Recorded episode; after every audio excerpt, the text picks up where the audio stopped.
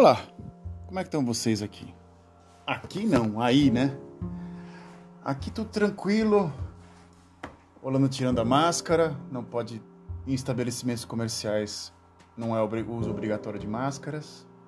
Alguns restaurantes já estão tendo mais público. A vacinação está indo de vento em popa. Eu fui vacinado semana passada. Não me pergunte qual foi a vacina, nem perguntei. Minha esposa perguntou, era, ela foi vacinada pela vacina da Pfizer. E eu fui vacinado por uma coisa, sei lá, me deu um pouco de dor no músculo, na, no braço, mas muito pouca dor, tranquilo. Próxima dose daqui um mês, ou seis semanas, acho que são dia 26 de julho, acho eu. E é isso. Tô aqui num dia livre, um, um dia frio, um bom lugar para ler um livro, ou um dia feio, um bom lugar para ler um e-mail. Você pode escolher qual frase que, que, que você pode estar tá colocando no contexto, porém, um sol fantástico. É coisa que não acontece. Ontem, é coisa muito rara aqui no lugar onde eu moro, que é a Holanda, eu moro quase 13 anos. E sol aqui, as pessoas vibram, né? é como se fosse um, um presente de que acontece em apenas 125 dias do ano da Holanda, em média, dos 365. Se você está aqui ainda nesse um minuto e meio de explicação de algo, hoje eu vou tentar entrar num tema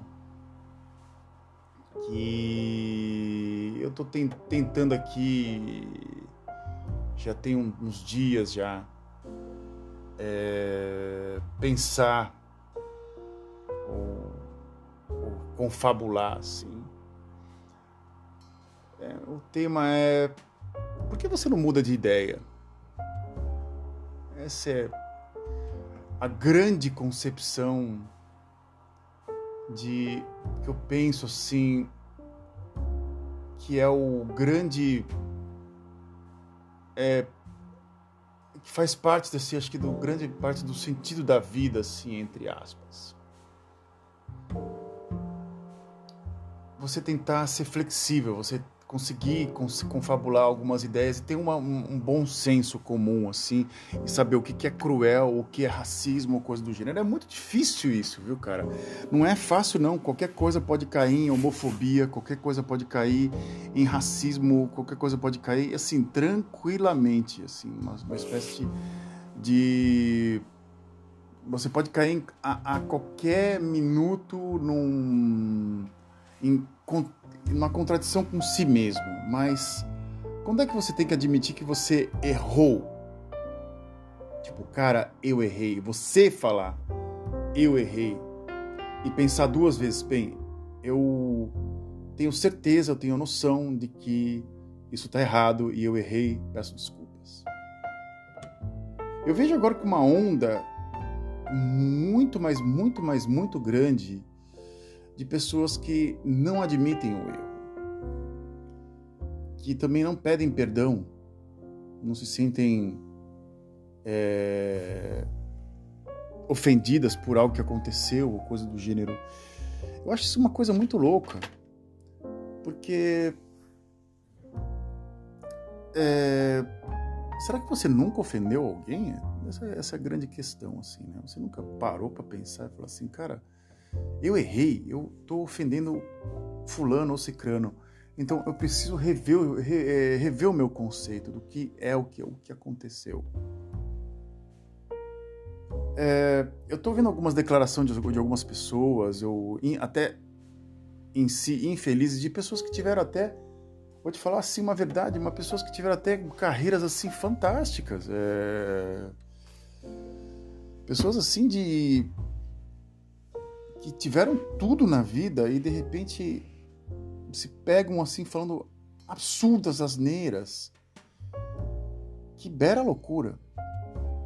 É, eu tô 13 anos fora do Brasil, então eu, eu literalmente não tenho noção de que eu, algumas pessoas de, nesses meia, nesse meio tempo, alguns famosos ou não famosos, fizeram ou deixaram de fazer nesses últimos 13 anos no qual eu tô aqui. Mas me chamou a atenção. É, eu, eu sou de uma geração assim, da década de 90, que eu joguei, cheguei a jogar vôlei em uma época, né? Então a seleção de 92 da década da, da, dos Jogos Olímpicos, que tinha o Tandy, tinha o Pampa, o Marcelo Negrão e etc, etc, eram os caras que todo mundo queria ser. Tipo, porra, esses caras são foda demais. E paralelamente, as pessoas também admiravam a seleção feminina de vôlei, que tinha assim as, seus, as suas musas, entre aspas. Né? É... E tem, assim, era o, a, a, a, a, não vou editar. A década de finalzinho, meio da meio pro, do, do início até mesmo a década de 80, que foi a seleção de prata da, da, da de vôlei do Brasil, né? Deu um boom, assim, deu uma, uma espécie de uma alavancada para novos jogadores. 92 o Brasil foi campeão olímpico. Cara, é, isso é fantástico, né? Uma seleção, um, um país que só jogava futebol, de repente começou a jogar vôlei. E eu jogava no, nas horas vagas, assim, voleibol. Eu era, um, eu era o cara do basquetebol, né? Sendo que o meu o esporte que eu jogava nunca tinha ganhado uma medalha olímpica. E de repente eu quis me tornar um jogador de, de, de vôlei, mesmo tendo, o, tendo uma boa estatura, sendo, mas sendo um cara não muito. É, eu não saltava muito rápido e não era muito hábil. Era uma coisa muito complicada para mim jogando vôlei. Assim, eu tinha um braço, o meu braço esquerdo, eu quebrei ele, então o osso do meu braço esquerdo ele é meio torto. Então, quando eu recebia a bola no vôlei, a bola sempre respingava para o lado. Eu nunca, eu nunca conseguia dar uma direção na bola, porque o meu osso ele é torto. Então eu teria que colocar numa posição, eu teria que treinar isso. Mas eu estava jogando numa, um, um, em final de semana, não, um clube amador, teria, teria que ter um, um bom técnico para corrigir isso. Então isso nunca foi corrigido, isso me trouxe aí um, um uma espécie de um de um trauma, né? A bola vinha para mim, ah, joga lá no, no, no, no, cara lá atrás que ele tem, que ele vai jogar a bola pro espaço. Era, não conseguia é, matar a bola direito ou recepcionar a bola direito.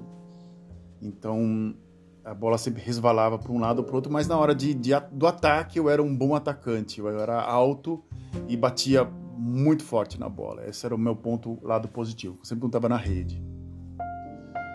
Mas eu não insisti no vôlei. Eu não quis, eu não sabia que eu não tinha potencial para estar tá jogando vôlei. Eu tinha força e essa força eu podia jogar num handball, eu podia jogar num rugby, eu podia jogar numa defesa de uma, de uma zaga de um time de futebol, eu podia jogar num, como pivô ou ala de, de, de basquetebol, mas eu não, não ia insistir no erro que era jogar voleibol. Voleibol para mim era uma coisa. Então nós tínhamos assim para dar uma, uma bela, de uma de uma de uma explanada assim, de uma, de uma explicação. Eu era uma geração que vinha da é, Fernanda Venturini. Fernanda Venturini. Era uma jogadora que participou do, do, do, de muitos Jogos Olímpicos, exemplo como jogador. Todos, praticamente todos os jogadores de vôlei eram uma espécie de um exemplo de educação, de tudo. E muitos deles, assim, era assim: jogador de futebol era aquele cara que vinha da favela, Jogador de basquetebol era aquele cara que vinha de classe média alta, classe, média ou coisa do gênero, e jogador de voleibol era os classe média alta e classe média também. Então era um, uma espécie de uma elite que fazia parte. Só acho que uns dois jogadores que dos últimos anos que veio de bases pobres mesmo, mas era muito raro isso. E de repente apareceu uma espécie de um ato falho, a é, Fernanda Venturini indo num posto de vacinação e se vacinando, sendo ela contra a vacina, mas ela tinha que se vacinar porque ela tinha, queria viajar o mundo de bicicleta. Eu achei aquela declaração dela assim, falei, meu, primeiro que ela tirou a máscara, eu não reconheci. Eu falei, quem, quem é essa mina, essa louca, né? E porque a Fernanda Venturina é uma gracinha. Bom, vamos assim, em termos de beleza, assim, ela era uma gracinha, era uma menina, tipo, daquelas. É, daquelas lindinhas que jogavam voleibol na escola, assim, aquelas meninas que, que, que faziam parte do time de, de, voleibol que você assistia por causa dela. Você não assistia o jogo por causa do. por causa do, do, do da motivação o jogo. Você assistia por causa dela mesmo. E de repente eu olhei assim pra cara dela e falei assim: caraca, tá irreconhecível. Sabe? O que essa menina fez com ela, cara? Sabe? O que essa guria fez, cara? Não tô entendendo picas nenhuma, né? Assim, realmente picas nenhuma. Né? E aí eu fui vendo, escrevi no Google e fui vendo que ela foi se aliando ao Brasil acima de tudo, Deus acima de todos, né? Que o nosso querido mito nazi eu não vou falar o nome, senão daqui a pouco ele aparece aqui em casa. Por que, que uma pessoa poderia fazer isso? Por que, que não deu bom senso? Aí vai dentro da casa dela.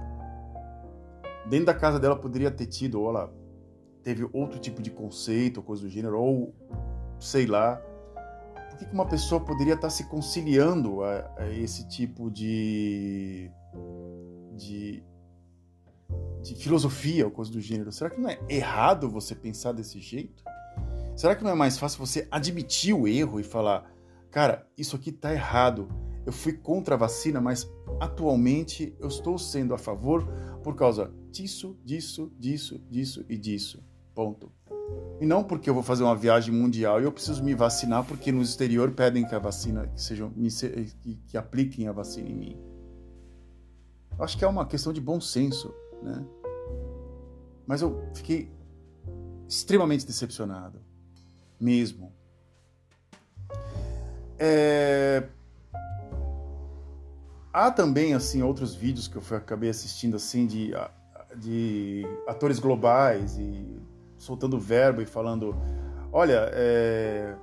todo mundo já sabia que isso ia acontecer, ninguém, ninguém, ninguém esperava algo contrário ele já falava isso e ele já fazia isso. Então, quem é a favor dessa pessoa provavelmente tem um problema mental gigante. E eu acabei, é, por causa desse, dessa declaração, né, eu acabei abrindo, ligando o Netflix e falando assim: pô, eu assisti um filme no cinema e eu queria assistir de novo esse filme, porque literalmente é uma pessoa que vive num mundo paralelo mesmo. E é um personagem de história em quadrinho, é um personagem clássico de história em quadrinho, mas fizeram um filme razoável sobre ele e até uma construção do personagem assim até interessante, meio que até meio similar ao Taxi Driver do The Robert De Niro, que é o Joker, que é o filme Joker do, do River Phoenix, não, Joaquim Phoenix, River Phoenix era o irmão dele. E o Joaquim, é Joaquim ou Joaquim Fênix, ou não, não sei como é que se fala correto, né? Eu vou falar Joaquim, né? Fênix. Ele ele ele ele tem uma risada muito nervosa e chega a ser ele quando entra no mundo esquizofrênico dele é, fica tudo colorido e eu acho que é mais ou menos assim que funciona a cabeça dessas pessoas. Você mente para si mesmo se você faz uma espécie de um Technicolor na sua cabeça, você coloca tudo muito colorido. A ironia desse filme, quando eu fui assistir no, no cinema, né, é o sobrenome do nosso querido Joker no filme. O nome dele é Arthur Fleck. Né? Lembre-se que meu nome é Frederico Ilek. E o sobrenome Fleck, né, que é mancha, né, em holandês é Vlek com V, significa mancha em alemão, né? É, é, é uma variação do meu sobrenome. É uma ironia fora do comum, isso. Esse filme para mim foi uma coisa muito pessoal, não pro meu eu, pra minha pessoa em si, mas pro que tá à minha volta. É... Você mentir, mentir para si mesmo é horrível, né? Você querer é, fazer uma, um, uma narrativa, uma pós-verdade para você mesmo e viver nessa pós-verdade, sendo que ninguém fala para você quem é você ou o que você faz, é horrível. É... Eu... eu eu já me peguei várias vezes fazendo isso, várias, é, de mentir para mim mesmo. Isso é tão ruim, cara. Tem uma hora que uma pessoa chega para você e fala para você a verdade, principalmente uma criança, que aconteceu já várias vezes já, e principalmente com minha filha. Ela tinha acho que nove ou oito anos, ela soltou uma na minha cara assim que eu nem, nem acreditei é, que ela tinha falado. Mas uma criança, às vezes, ela não tem o, símbolo assim a dita maldade, né, cara? Ela, ela fala aquilo que vem na mente dela. E às vezes, às vezes é uma coisa tão explícita que você não consegue enxergar. Eu não me lembro mais a situação, o que aconteceu, ou coisa do gênero, mas é, eu eu estava numa fase, vamos dizer assim, de procurar inspiração em algo. E eu procurava, eu comprava muita revista em quadrinho, livro e jogos de videogame essa, mas eu estou tentando é, confabular essa coisa que eu acabei de falar agora. E então eu ia muito em lojas de segunda mão, em, lo, em livrarias, ou coisa do gênero, e vinha, voltava, lia dois capítulos do livro, enfiava ele num canto, jogava duas horas do jogo, enfiava no outro canto, e não me, não me via satisfeito. Mas eu achava que eu estava eu tava fazendo algo para mim mesmo. E cada jogo custava 1 euro, 2 euros e 50, um livro custava no máximo 3 euros, era coisa pequena. E com esse pequeno consumismo me fazia bem. Aí um dia eu cheguei em casa, eu peguei minha mochila, que era minha mochila como bike messenger, uma mochila grande, e eu tirei as correspondências, e aí eu tirei é, dois DVDs de dois filmes, né? e três jogos, mais ou menos cinco, assim. A minha, minha filha olhou para minha cara e falou assim: Você está gastando todo o nosso dinheiro numa coisa que não vai te trazer absolutamente nada. Ela falou assim, falou para mim: Você está gastando o nosso dinheiro em coisa besta. E eu falei assim: Poxa, uma criança de oito. Aí de repente ela me deu um choque, assim, é, de realidade, assim, que eu que eu não esperava. A minha esposa tinha falado aquilo, provavelmente ela estava repetindo o que minha esposa falava. E eu tomei um, uma espécie de um susto ali, nesse, sentido. E ali apareceu a verdade. Eu trabalhava. De repente você se vê assim, na, na, tua, na, tua, na, tua, na tua própria camada, na tua própria pele, assim. É...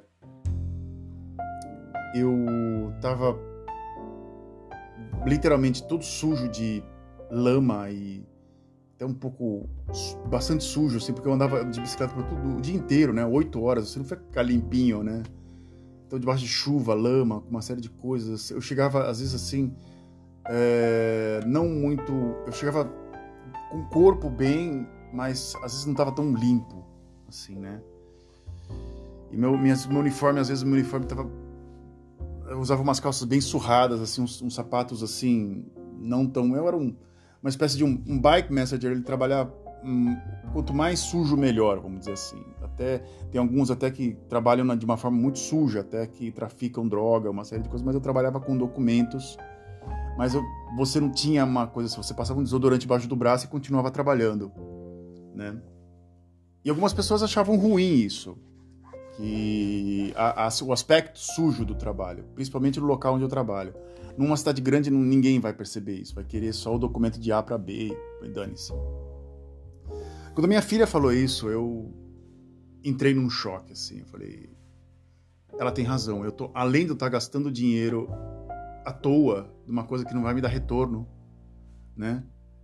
É, eu ainda tô parecendo uma espécie de um estudante que entrega atualmente comida para lá e para cá, é, só para colocar uma, uma, um aspecto atual, e que não tem nenhum zelo por si só.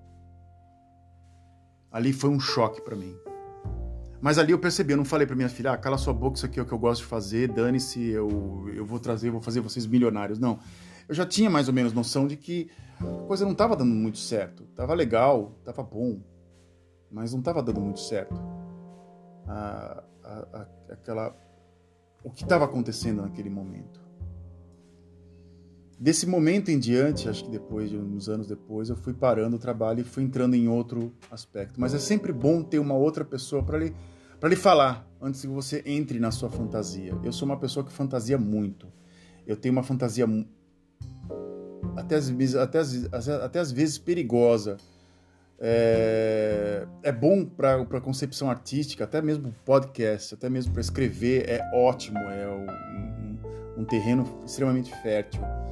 Porém, é, quando você fala de, de usa essa fantasia no dia a dia, na, as pessoas acham que você não bate muito bem nos pinos.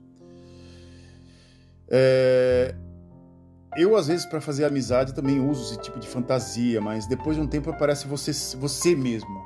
Você, quem é você? E algumas pessoas, às vezes, se, se, se, se, se chateiam um pouco com meu, comigo né?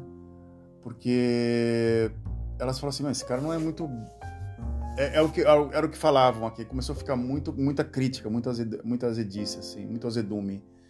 É, pô, é, você não é aquilo que a gente que a gente esperava que você era, né? E ironicamente, no mesmo dia que falaram isso para mim, né, que acho que depois que eu terminei a minha empresa e fui para outro trabalho que completamente diferente.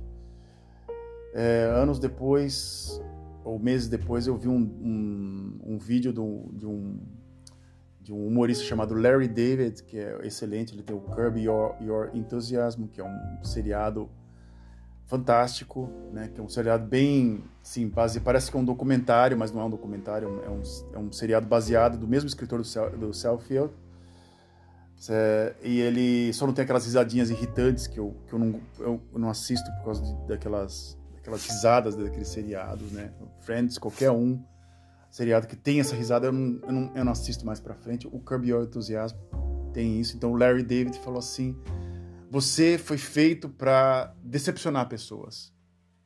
Você, você não se esquente a cabeça, você vai sempre decepcionar alguém é uma coisa que você que já é feita, é nato para ti mesmo. Eu lembro que eu assisti esse vídeo do Larry David, que foi no Saturday Night Live, que ele fez é, é uma, uma participação que tem até o Bernie Sanders. Uma, uma das participações é o Bernie Sanders. E eu falei assim, cara, muito obrigado, senhor Larry David, por por, por ter feito isso. Então, você é feito para decepcionar pessoas, porém você tem que saber quem você é, você mesmo. Você tem que sempre olhar, se olhar no espelho.